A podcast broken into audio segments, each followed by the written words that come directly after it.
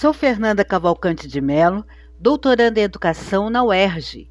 Este é o podcast Cotidianos e Currículos, do grupo de pesquisa Currículos Cotidianos, Redes Educativas, Imagens e Sons, que envolve estudantes e docentes pesquisadoras do Programa de Pós-Graduação em Educação da UERJ Campus Maracanã e do Programa de Pós-Graduação em Educação, Processos Formativos e Desigualdades Sociais da Faculdade de Formação de Professores Campus São Gonçalo e que é coordenado por Nilda Alves.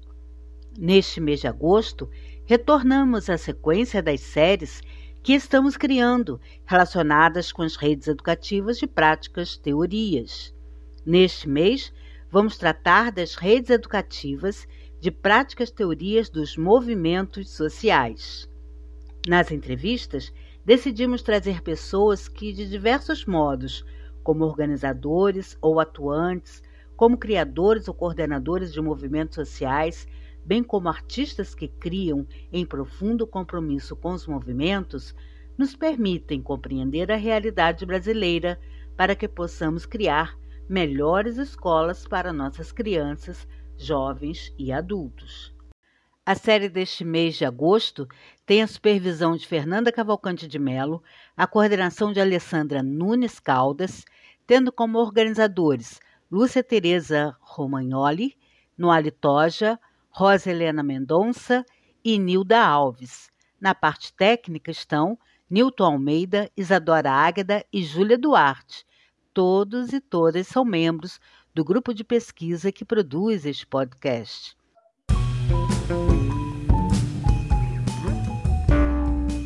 Finalizamos o mês de agosto com uma entrevista a Elisa Lucinda, feita por Márcia Rodrigues, integrante do nosso grupo de pesquisa. E ainda, Elisa Lucinda nos presenteia com um poema inédito. Como sempre, nos acompanha Fernando Moura.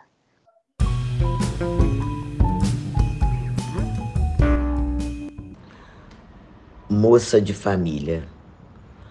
No terreiro de mãe baiana de Oiá, Dona Sete leu no Ifá e nem sei se eu devia contar. Quem guiou meu povo desde a ancestralidade até aqui foi Odoiá.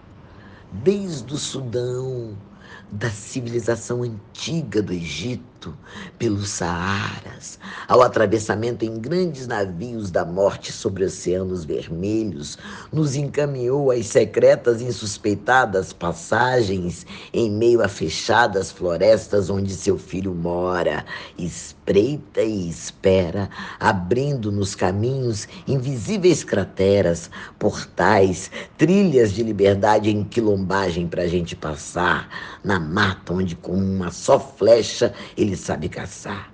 Sim, é mãe de Oxóssi, a rainha do mar. Nasci dia 2 de fevereiro, filha de uma curiosa Iansã e de um Odé guerreiro. Trago na memória o que a história não conta, por isso no meu fio de conta mandei marcar. Respeita que sou neta de Emanjá. Esse é meu poeminha caçula, inédito, e eu quis muito botar ele na roda. Gostei de ter feito ele. Então é isso. Um grande beijo, vida longa ao um podcast que cuida, cuida de arte, cuida da política, cuida da palavra, cuida da educação. É, eu tenho muita convicção de que a palavra é equipamento de cidadania. Quanto menos oportunidades, quanto mais excluído, mais falta de fazer nesse ser humano a palavra como chave e passaporte para os outros mundos.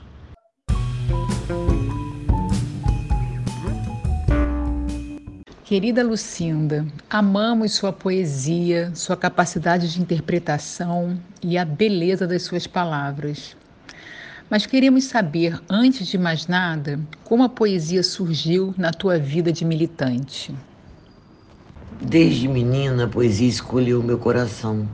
Através de sua inconfundível mão, colheu e o fez certificando da oportunidade e da profundeza da ocasião Como era um coração ainda raso, de criança, que se deixa fácil levar pela mão, sabia ela que o que era fina, superfície clara até então, seria um dia o fundo misterioso do porão.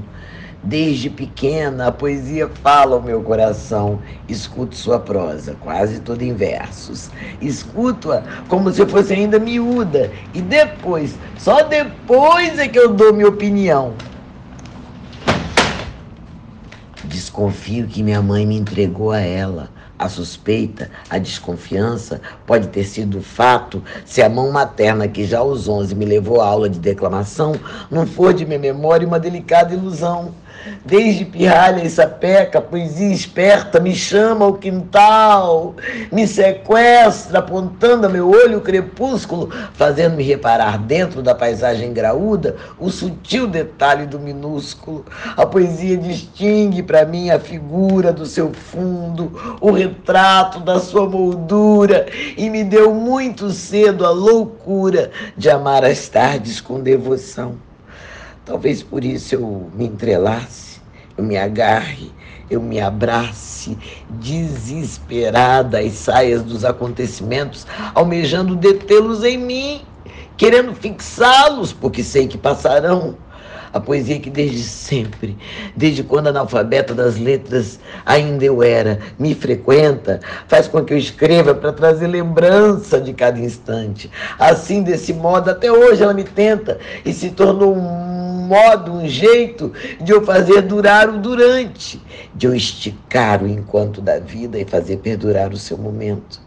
Desse encontro eu trago um verso como um chaveirinho trazido de um passeio a uma praia turista, um postal vindo de um museu renascentista, uma um artesanato de uma bucólica vila, uma fotografia de uma arquitetura gótica de convento, uma xicrinha, um pratinho com a data e o nome do estado daquele sentimento. Ah, é isso a poesia, um souvenir moderno, quero dizer, uma lembrancinha moderna, uma lembrancinha eterna do tempo eu quis responder assim porque é, eu fiz esse poema para responder, é, para falar poema na televisão, no, no, tempo em que era muito difícil falar um, uma poesia num programa de auditório, um programa ao vivo. Todo mundo tinha medo de cair a audiência. Então eu inventei essa estratégia, fiz esse poema para quando alguém me fizesse uma pergunta como é que essa poesia surgiu na minha vida, eu já lasco já lascava e aí até hoje ainda lasco esse poema. Mas eu acho que a militância surgiu é, de uma certa forma junto. Eu fui criada sabendo que minha família era, era negra e que o país era racista. Então, eu, eu fiz uma. Um, um, como a, a poesia para mim é uma lente através da qual eu vejo a realidade, é, foi através da poesia também que eu vi o escopo da minha luta antirracista. Como você faz sua militância através da arte, do amor e da poesia? Devagar, persistente, sem parar, caminho na estrada ancestral do bom homem, herdo sua coragem, herdo a insistente dignidade daquele que morreu lutando pela liberdade, pela minha liberdade. Caminho me esquivo, driblo, esgrimo, o inimigo é eficiente e ágil.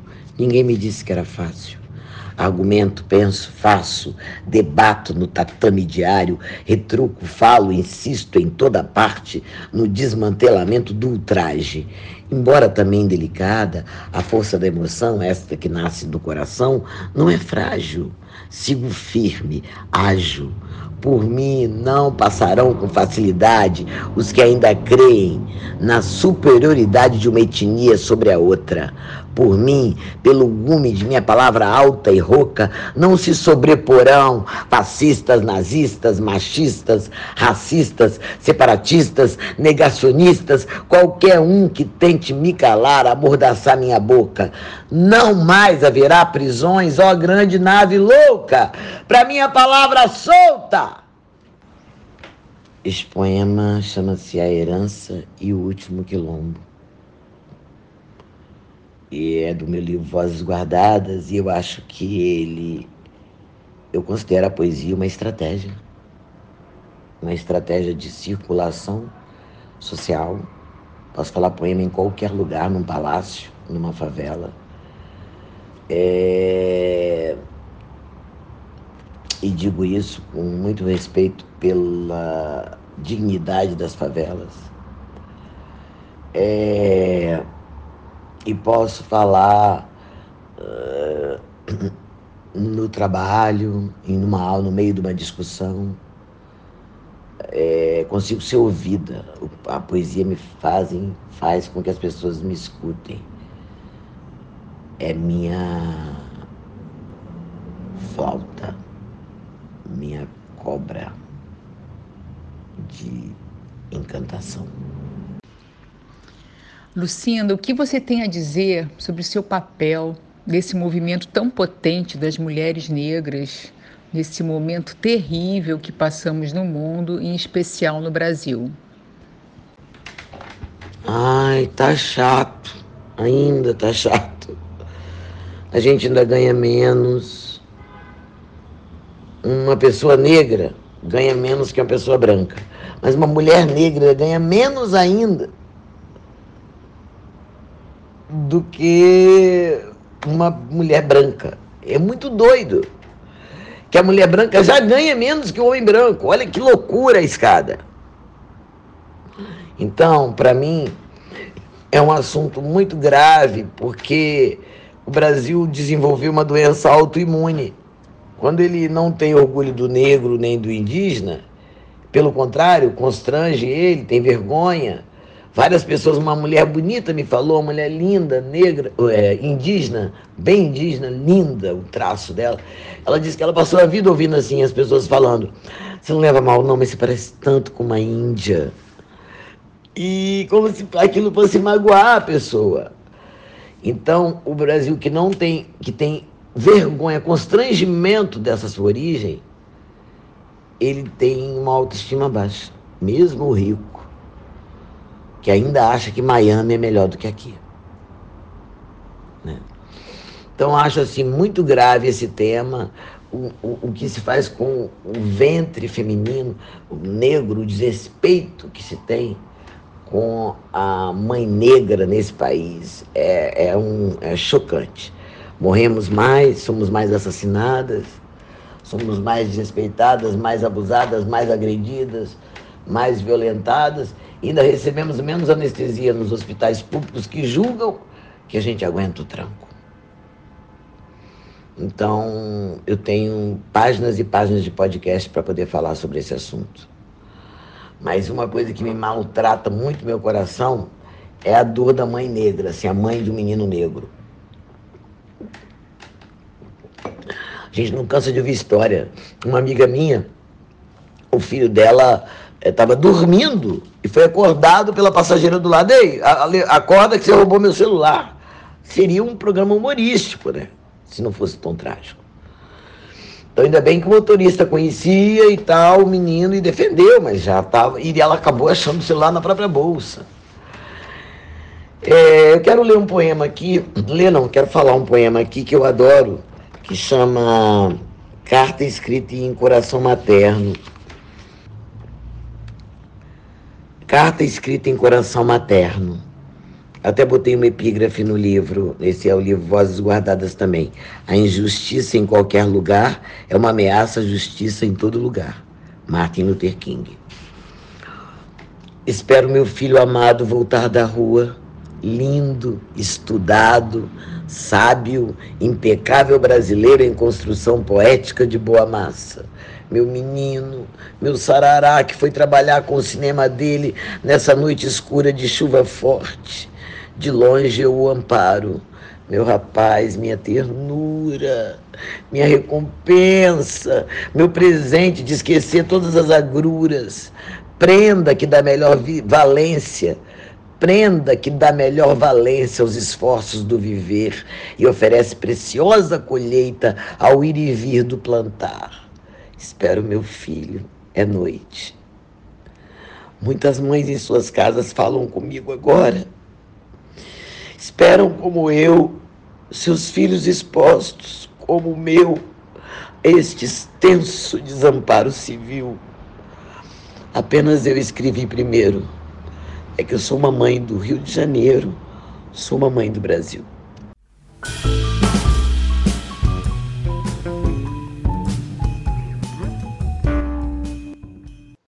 Obrigada por nos acompanhar até aqui. Fique agora com a música de Fernando Moura.